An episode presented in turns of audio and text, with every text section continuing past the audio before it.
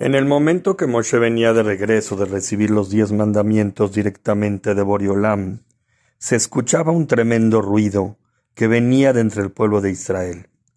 Este ruido justo se escuchaba después de haber concluido la construcción del becerro de oro.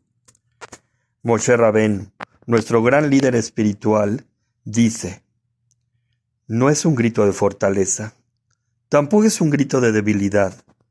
Lo que escucho es un sonido de aflicción.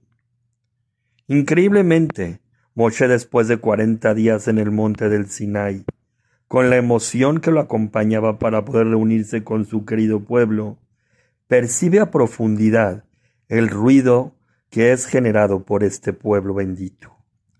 Percibe el sentimiento que indica las emociones más profundas del hombre. Escucha un ruido que transmite aflicción. Esta gran capacidad que narra la Perasha con respecto a Moshe es la gran diferencia que existe entre saber traducir un mensaje, dándole el verdadero sentido que implica, o solo limitarse a la forma, pero no al fondo de las cosas. La perfecta comunicación entre un hombre y su semejante existe cuando el que escucha entiende realmente lo que se desea expresar. Moshe sintió que la creación de un becerro de oro por parte del pueblo no era una necesidad de añadir otra deidad sobre la cual pedir o obedecer, sino más bien la inseguridad que después de cuarenta días les faltaba un líder, y eso los hacía vulnerables reflejando una tremenda angustia. El notar esto permitió que Moshe no reaccionara con un alto enojo y furia, sino más bien con alta comprensión, cambiando por completo la forma de hablar con Dios con respecto a todo el pueblo de Israel.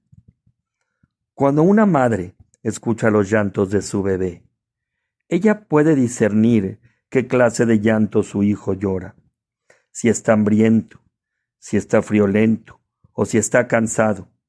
La madre pone atención profunda a lo que su bebé transmite.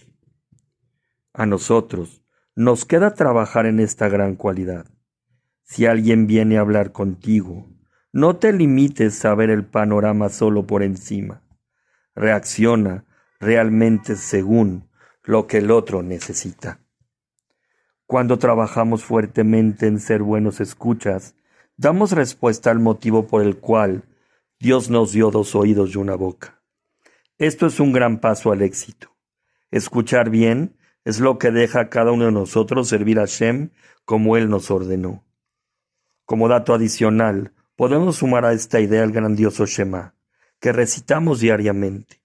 Shema es escucha a Israel dando a entender que por medio de esto se marca la diferencia plena en la vida del hombre, si hacemos las cosas bien o no, o si hacemos cosas que al otro le convienen o no. Shabbat Shalom.